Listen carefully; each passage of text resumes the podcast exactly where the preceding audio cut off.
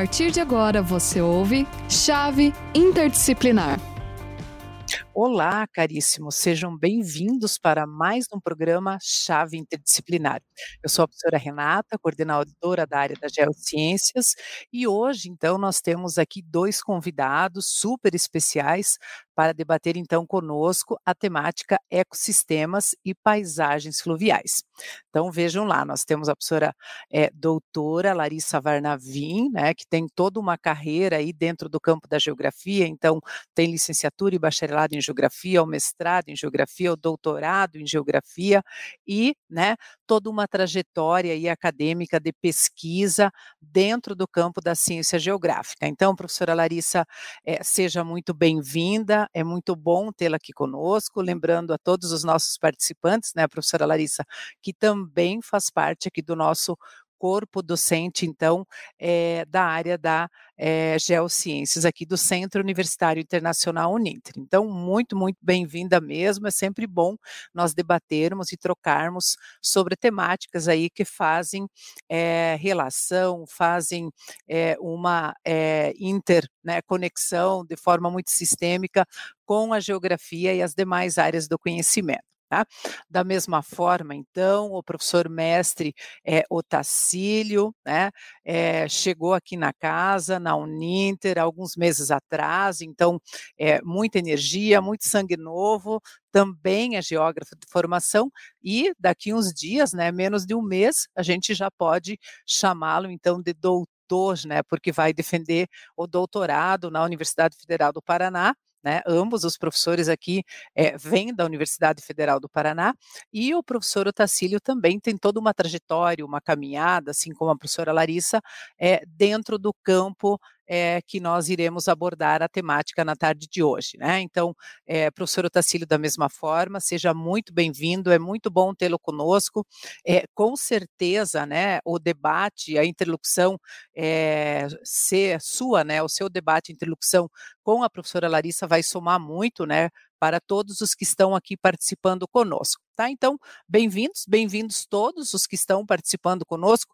É sempre muito bom nós pararmos as atividades aí, o dia a dia, a correria e debatermos um pouco sobre temas que para nós é, do campo da geografia são né, importantes, são relevantes, são necessários. Né?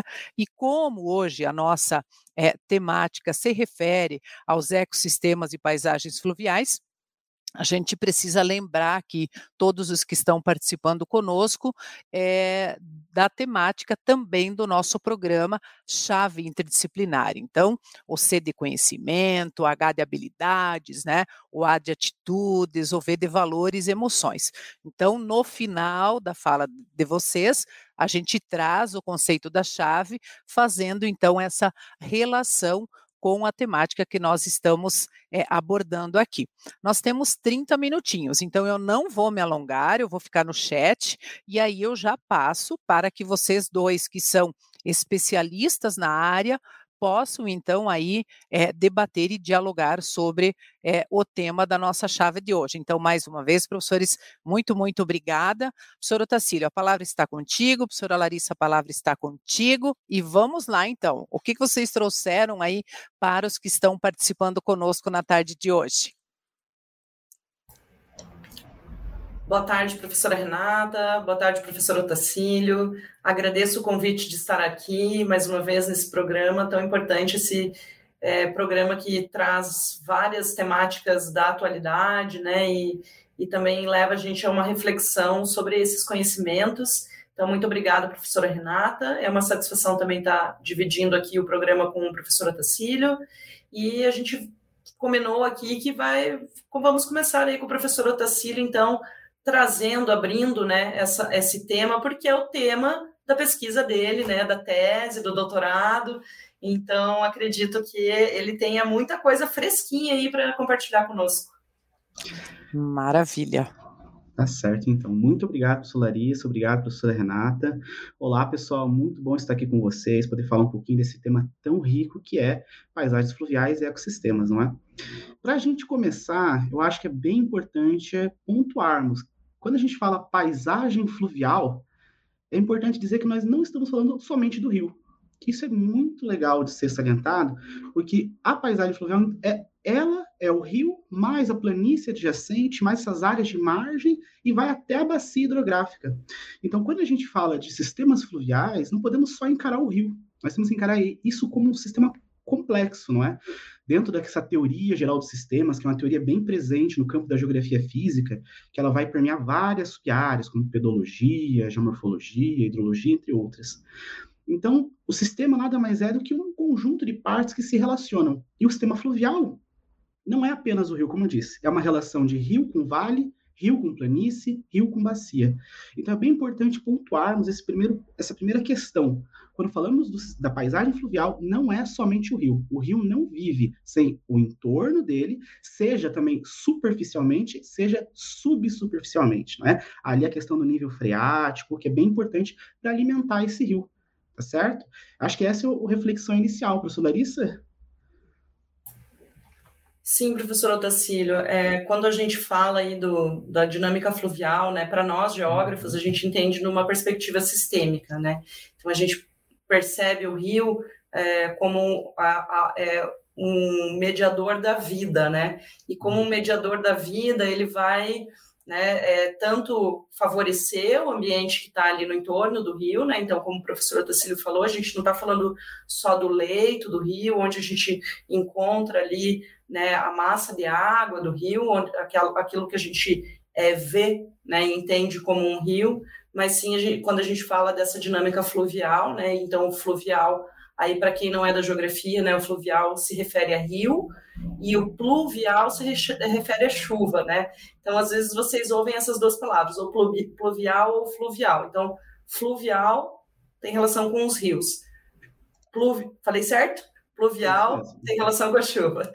Uhum. De tanto falar, daí confunde, né?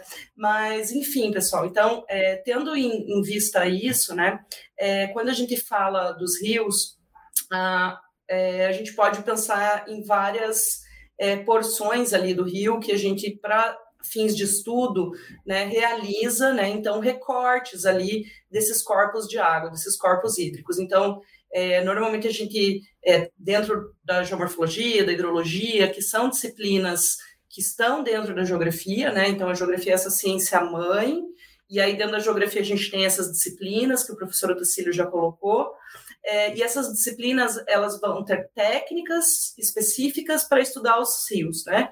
Normalmente, a gente estuda o, a bacia hidrográfica do rio, né? Porque a gente entende que toda aquela área que está ali no entorno do rio é a área de captação da bacia, é a área de captação do rio, né?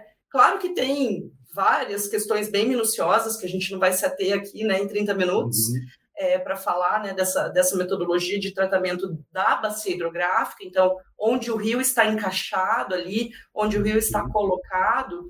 É, então, toda essa zona de captação que a gente chama, que é onde cai a chuva, então, o regime pluvial, né, o regime de chuva, né, cai ali naquela bacia e a água vai escoando até chegar né, nesse leito desse rio e abastecer, abastecer o rio enfim, então é toda essa dinâmica, né? Quando a gente fala do rio, é, é, a gente está falando de algo muito dinâmico, né? Então, assim, é tão dinâmico, né, que ele vai moldando a paisagem também, o rio. A gente muitas vezes não vê isso ao longo da nossa vida, né? Porque a vida do rio, a, quando a gente fala da questão da geomorfologia, da geologia, da hidrologia, a gente está falando de outro tempo, né? Então a gente passa a ter uma outra concepção de tempo. É, mas eu vou parar por aqui, vou deixar o professor Tacílio complementar, porque senão só eu falo. Isso, professora é, Larissa, mas antes de passar a palavra para o professor Otacílio, nós já temos aí os nossos participantes, né?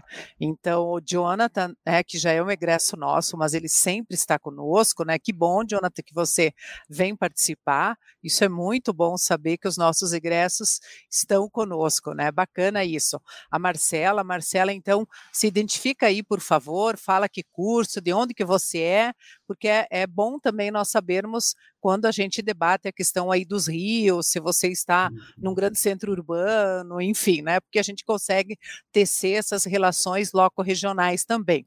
A professora uhum. Vera, que bacana, Vera, seja bem-vinda, então, é, professora aqui da área, muito bem, Suelen, da mesma forma, se identifique aí no chat, é, mandem dúvidas, participem, não precisa ser dúvidas, mas também esse debate, né, é, levando em consideração a área do conhecimento de vocês.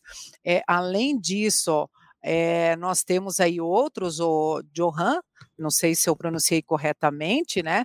É, a Marcela já falou que é o, do curso de bacharelado é, em Geografia de São Paulo, né? Polo de Vila Prudente, que bacana, gente. Então, vão aí conversando, dialogando conosco, fazer desse momento um momento mesmo de debate, discussão e aprendizagem, né? Professora Larissa, é, professor Otacílio, com vocês outra vez aí. Então, tá bom, professora Renata. Sejam todos bem-vindos, pessoal. Eu acho que é bacana também no chat, se puderem colocar aí o nome de um rio da sua região. Acho que seria bem legal a gente saber boa. aí, espacialmente, quais rios aí vocês conhecem. Mas voltando, é, muito naquela linha que a professora Larissa acabou de comentar, o rio, ele não é uma coisa estática. Então, quando a gente olha para um rio ali, a gente vai olhar um mapa de um rio, vai olhar uma paisagem que tem ali um curso d'água, é importante saber que aquilo ali é um momento, é um registro, é uma fotografia, um momento daquele rio.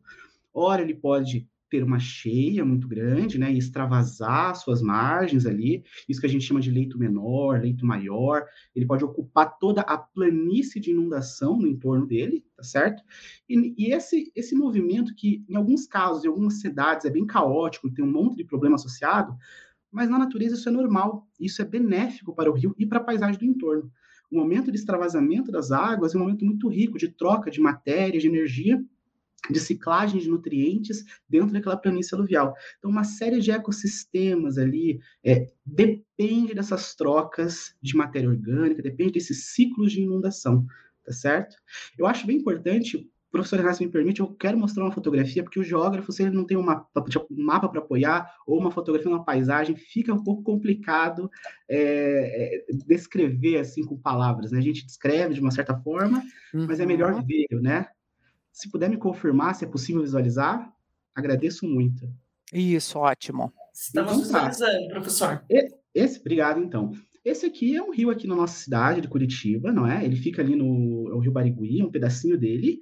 E uma interpretação geomorfológica dessa paisagem, observando esses degraus, esses degraus que a gente pode observar aqui, ó, essas elevações no entorno do rio, você constata ali essas, esses termos que eu acabei de comentar. O leito vazante, que seria esse leito normal aqui, digamos assim, que o rio segue, não é? Esse leito maior, no momento de cheia, e até o leito, o leito menor, no momento de cheia, perdão, e o leito maior, no momento que extravasa, né? No momento de muita chuva, em que você vai ter esse evento de inundação fluvial. É claro que esse aqui é um rio totalmente controlado aqui pela ação humana, não é? Ele passa dentro de um parque, o parque aqui ele foi projetado para suportar essas inundações, né? Para não afetar a população de entorno. É, mas na paisagem seria mais ou menos como isso. E o conjunto de todas essas, essas unidades menores é o que a gente chama de planície de inundação. É legal essa imagem, ela dá uma visão legal, mas eu acho mais legal ainda uma animação mostrando que o rio, além dele fazer essas inundações periódicas dele, essas trocas de energia que são muito benéficas para os ecossistemas de entorno, ele também tem a dança, né? principalmente nesses rios é, meandrantes. Aqui, nesse, nessa animação do Google Earth Engine, vocês podem acessar esse site, é bem legal, posso até colocar no chat daqui a pouco. Lá tem uma, uma série de imagens do sensor Landsat que você consegue ver essa dança né, da paisagem. Então vejam que o rio, além de ter essa inundação periódica, ele também vai se mover na paisagem como o professor Larissa muito bem pontuou. Então, vejam aqui, ó, essa área verdinha, a planície de inundação. Imaginem aqui as, as formas de vida existentes nessa área que dependem dessa dinâmica e a mudança morfológica do canal fluvial. Então, assim, é um exemplo apenas de que não é estático, não é? É uma paisagem totalmente em movimento. Que legal, professor Otacílio. E aí nós já temos então a sua a sua pergunta aí, o seu questionamento no chat, já já temos respostas lá. Então temos a Emanuela que também chegou, que bom, prazer, seja bem-vinda. A Marcela então coloca o Rio Ipiranga e o Rio Tietê? Então, interessante pensar sempre na questão é, loco-regional. É, a Suelen fala, então, o Rio Itanhaém, São Paulo. É, o Rio Tibagi, olha, importante aqui em Ponta Grossa, que bacana, né, na região aqui dos Campos Gerais, e o Jonathan, então, coloca o Rio Alcântara, né, que está totalmente poluído, uma vez que ele mora em São Paulo, e existem outros rios pelo estado, limpos, é, e também que são utilizados é, para o lazer. Então, tenho o privilégio de conhecer o Rio Amazonas e o Rio São Francisco durante viagens que realizei ao longo dos anos que cursei a minha graduação em Geografia aqui conosco. Que bacana! E também chegou aí agora para participar conosco o professor Cícero, coordenador de Humanidades. Professor, seja bem-vindo, que bom tê-lo aqui conosco. Então, seguimos aí, professores.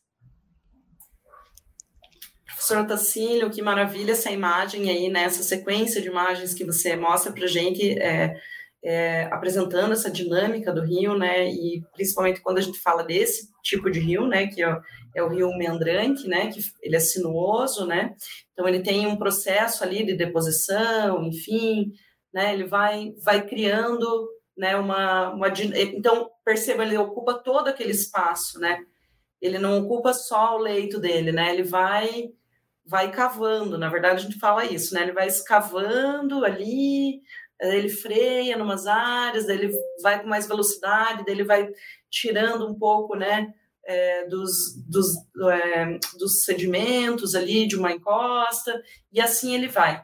E quando a gente fala em ecossistema, né, é, é e a gente está falando sim daí da planície ali do rio, né, da planície de inundação, da mata ciliar, né, vocês já devem ter ouvido falar desse conceito, né, é, de mata ciliar, da, importância, da importância de preservar essas matas ciliares, tanto para é, é, diminuir aí o processo erosivo, né, uma vez que as raízes das plantas, das árvores, enfim, elas conseguem fixar esse solo ali que está na beira dos rios, é, quanto pela questão dos ecossistemas também, né, então das trocas ali dos organismos vivos, né, é, dos, das aves, mamíferos, enfim, é, que dependem, e também dos outros tipos de organismos, né? E aí entra insetos, enfim, é, porque a gente está sempre acostumado a pensar em organismos também no macro, né? Então, na fauna, né, na macro, numa fauna que a gente consegue é, ver, né? Mas, na verdade, os outros organismos também participam desses ecossistemas, né? E na visão sistêmica, né, a gente tem uma máxima que é o, o todo é maior do que a soma de, de suas partes, né? Então, quando a gente estuda um rio, a gente precisa enxergá-lo e compreendê-lo de uma forma sistêmica, então, compreendendo todas as partes ali do rio, como o professor Otacílio colocou, bem como né, esse entorno, então, é, esse ecossistema que participa, né, do qual o rio participa, na verdade, né. É, então, é, o que eu queria complementar só, no caso ali, é, a Marcela, né, que colocou que o rio do rio Tietê ali, é, o caso do rio Tietê é um caso típico, né, de um rio que foi urbanizado, né? Então a urbanização chegou ali até o leito maior ali do rio é, e a mata ciliar foi completamente extraída, né, na parte urbana. E aí a gente observa até hoje, né, é, mesmo com todas as as políticas, enfim, os processos de manejo desse rio para conter enchentes, né, inundações, enfim, é, a gente é, vê que mesmo assim o rio acaba transbordando, né? Então esse, esse leito menor, né? E extravasando para o leito maior desse rio e a gente tem é, vários episódios ali de inundações, né? Dentro da cidade. É, se tivesse uma mata ciliar, poderia é, é, reduzir, na verdade, né? Esse processo, uma vez que a gente está respeitando esse limite do rio. Né? Então, ele, essa cheia dele é uma cheia natural, né? uma cheia periódica. Então, é, e, e, na história da humanidade, na verdade, a gente tem esse processo de urbanização, de criação de cidades, comunidades próximo é, aos leitos dos rios, é, justamente porque a água né, é, a, é a matéria da vida aí, né? Então é o principal elemento né, que a gente precisa para para sobreviver né, nesse planeta. Então, isso é histórico, né? Então, a humanidade ela vai se instalar é, próximos aos rios e hoje o que a gente tem é uma super urbanização das áreas, canalização de rios, retificação, né? Então, esses meandros aí que você viu tão bonito, né? Aqueles rios bem sinuosos, né?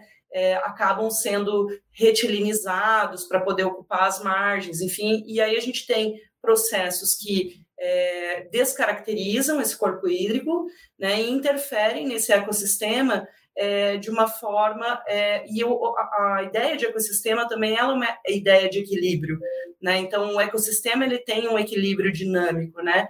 É, e esse equilíbrio dinâmico ele depende, né, da dinâmica da natureza. Então quando a gente tem uma ação de interferência antrópica nesse é, a gente está interferindo nesse equilíbrio ecossistêmico, né? E é, daí a importância da preservação das matas ciliares, né, de evitar de jogar poluentes nos rios, resíduos, lixo, né, e tudo mais, né, e todas as campanhas que a gente vê aí de preservação dos rios, essa, essa importância da conscientização mesmo é, é, do rio como um meio de vida, né, então a gente está falando, antes de mais nada, além dos processos físicos, eu gosto muito de reforçar essa ideia aí da, da vida, né. Hum. Que maravilha, né, professora é, Larissa? E falando nessa questão de preservar a vida, né, nós temos a professora Maria Tereza, que é bióloga, coordenadora do EJA, então perceba que quando a gente fala da, da, da questão do rio, de toda essa é, relação sistêmica, nós também temos, né, você falou do, da, da, micro, né, e não sempre pensar no macro, a professora Maria Tereza aí também colocando a importância da temática justamente para que a gente é, consiga pensar né, uma vez que é, hoje os grandes centros urbanos necessitam, né, e a gente é, passa hoje por uma crise hídrica também, né, em função desse, dessa falta de cuidado e de sensibilização, enfim, de políticas públicas relacionadas à questão né, é, da água mesmo dos nossos é, rios, né? Então, que, que bom também, professora Maria Tereza, seja bem-vinda. Gente, temos 10 minutos, então eu vou passando para vocês aí, para vocês darem continuidade, porque o tema está muito bom, né? eu acho que esses 10 minutos a gente pode falar um pouquinho sobre recuperação, então. Maravilha. Eu acho que é bem legal. Novamente, eu vou pedir licença, eu vou ter que mostrar aqui uma imagem é, de um rio aqui que é muito famoso, que já foi citado na nossa, na nossa fala aqui, né? A professora Larissa citou e foi comentado no chat, que é, puder me confirmar, por favor, se está é possível a visualização?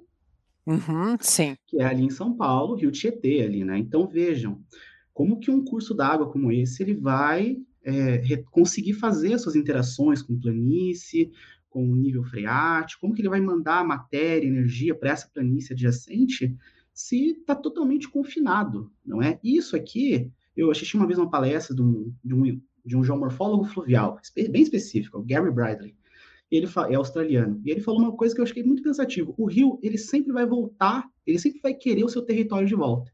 Então ele sempre vai inundar, ele sempre vai erodir, ele sempre vai fazer alguma coisa para tentar retomar o que é seu. Então essas obras que existem aqui, elas têm um prazo, o Rio ele vai conseguir vencer, mais cedo ou mais tarde ele vence isso aqui. Então você entra num, num cenário de dependência tecnológica para manter essa estrutura. E já tem alguns países assim que já estão implementando recuperação de seus cursos d'água, é, muito voltados na ideia de deixar o rio em paz. E olha que interessante, eu vou dar um exemplo aqui, eu poderia citar vários exemplos. Tem o Rio Sena, tem o Rio, é, tem vários rios pela Europa, principalmente. Aqui no Brasil tem o Rio Jundiaí, Jundiaí que passou por uma recuperação como essa. Mas vou dar um exemplo aqui próprio, que não é muito abordado na literatura, aqui de Antonina, no litoral do Paraná.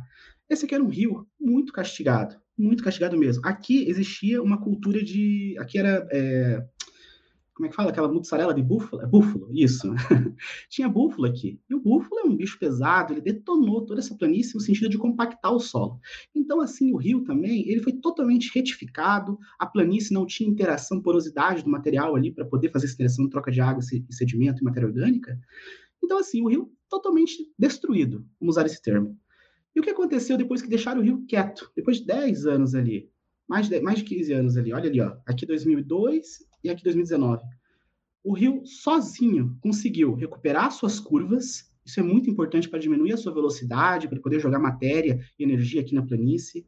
Ele recompôs a sua mata ciliar de forma sozinha. Ele remexeu algum banco de semente na porção montante dele e ele recompôs aqui de uma forma sozinha a sua mata ciliar e suas, os seus cursos, as suas curvas. Então vejam que interessante, às vezes você não precisa de um grau de intervenção tecnológico elevado para o rio voltar ao que ele era.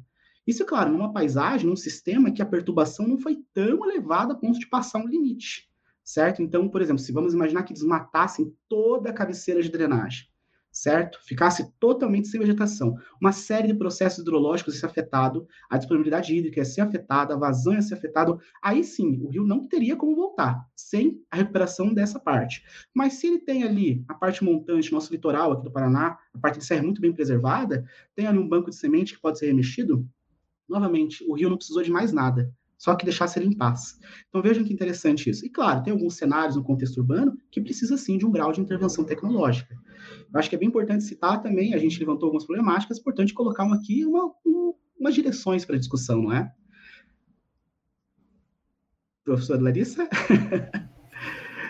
Perfeito, professor Otacílio. Eu estava aqui refletindo, né, pensando nessa, nessas condições mesmo que a gente encontra dos rios, né, e aí a gente tem também é, as comunidades tradicionais que acabam sendo é, importantes é, é, atores aí, né, participam muito fortemente aí da preservação desses rios, né, é, e aí a necessidade mesmo de políticas públicas que a gente sempre reforça, né, como geógrafo, é inevitável, né, a gente reforçar a necessidade das políticas públicas para recuperação, preservação é, e também o processo de conscientização né, das populações é, nessa preservação.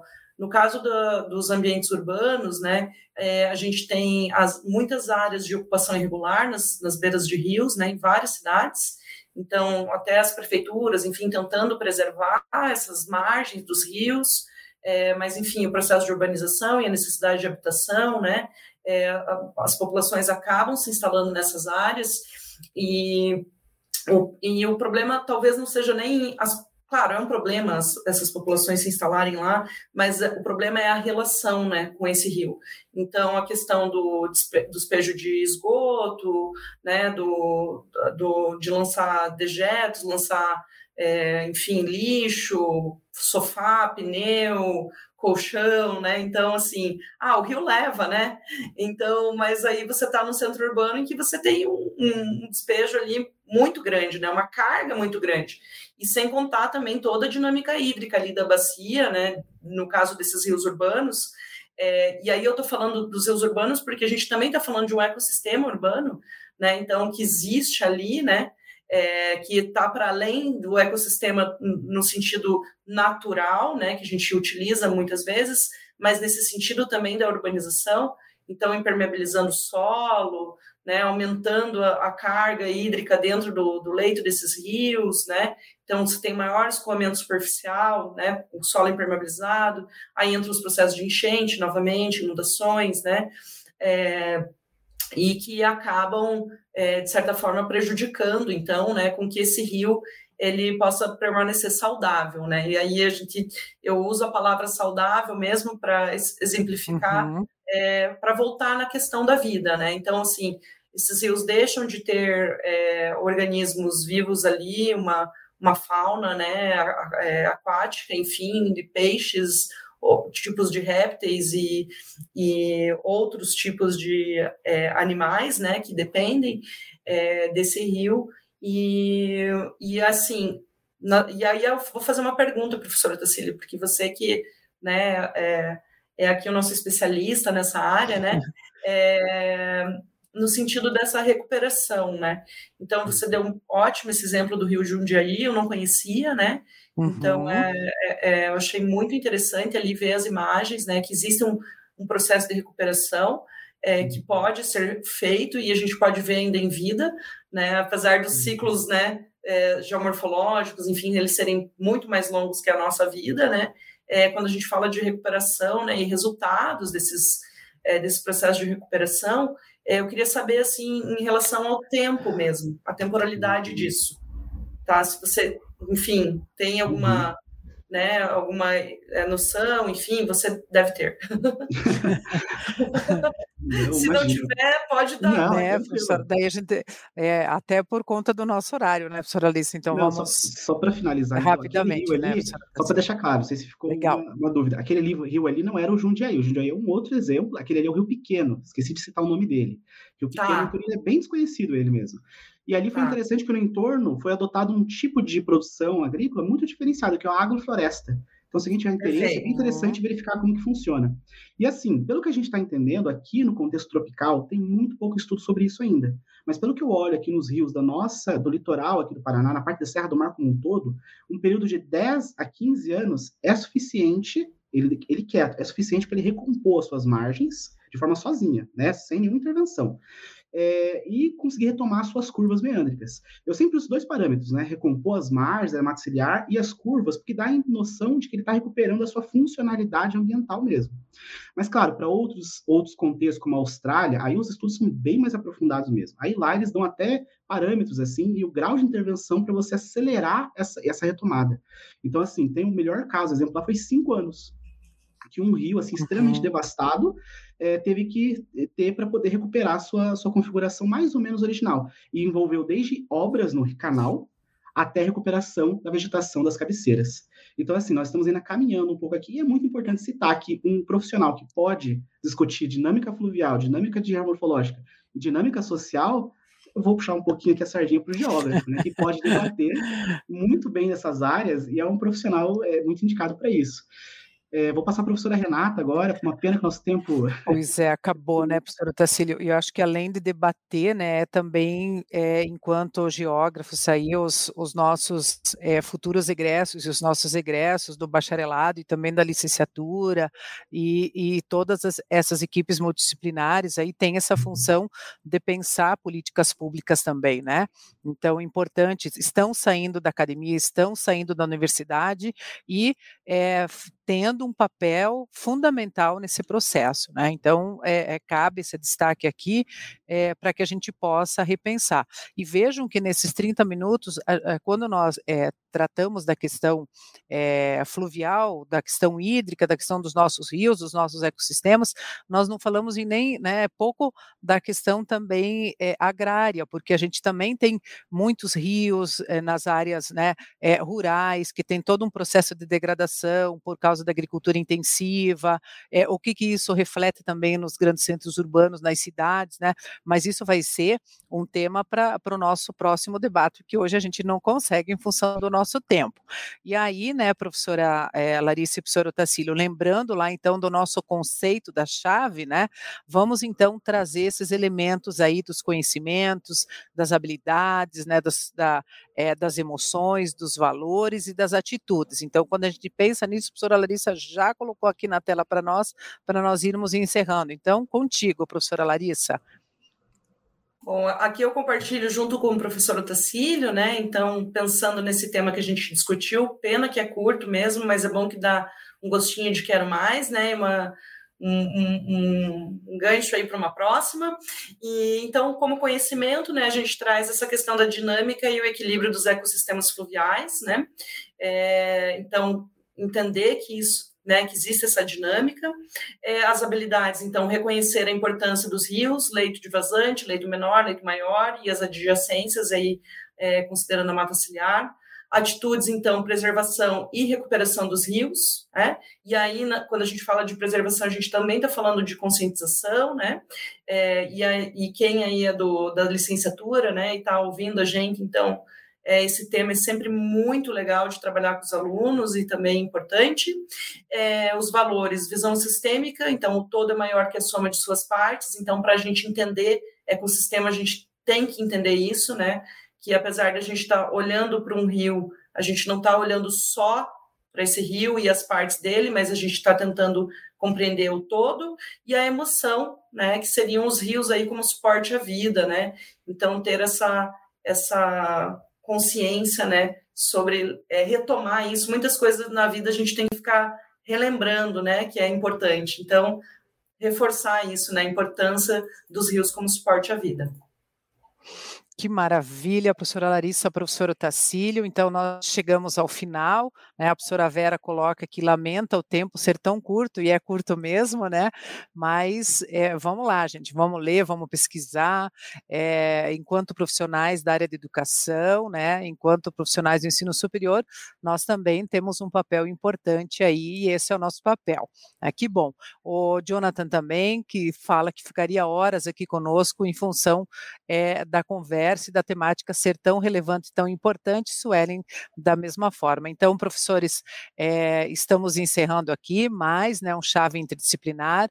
Gostaria de agradecer muito, então, professora Larissa, professor Otacílio, né, com certeza vocês estarão em outros momentos conosco, justamente para que a gente é, siga nesse debate é, que é importante, relevante e necessário para toda a sociedade e para a comunidade científica e acadêmica. Então, muito obrigada, eu passo para vocês para que a gente possa encerrar, então, mais um chave interdisciplinar aqui, hoje da área das geociências. Muito obrigado pela atenção, pessoal. Espero que tenham gostado aí e espero que tenha colocado uma pulguinha atrás da orelha aí de vocês para refletir um pouco sobre esse tema tão importante e tão interdisciplinar. Obrigadão. Obrigada, professor Tacílio, professora Renata. Aprendi muito aqui com vocês, né? Como sempre, a gente vem para falar um pouco e acaba aprendendo mais do que fala até. Então, e obrigado pela participação aí também os alunos, os professores que participaram conosco. E a gente se vê numa próxima oportunidade. Um abraço. Tchau, tchau. Tchau, tchau, pessoal.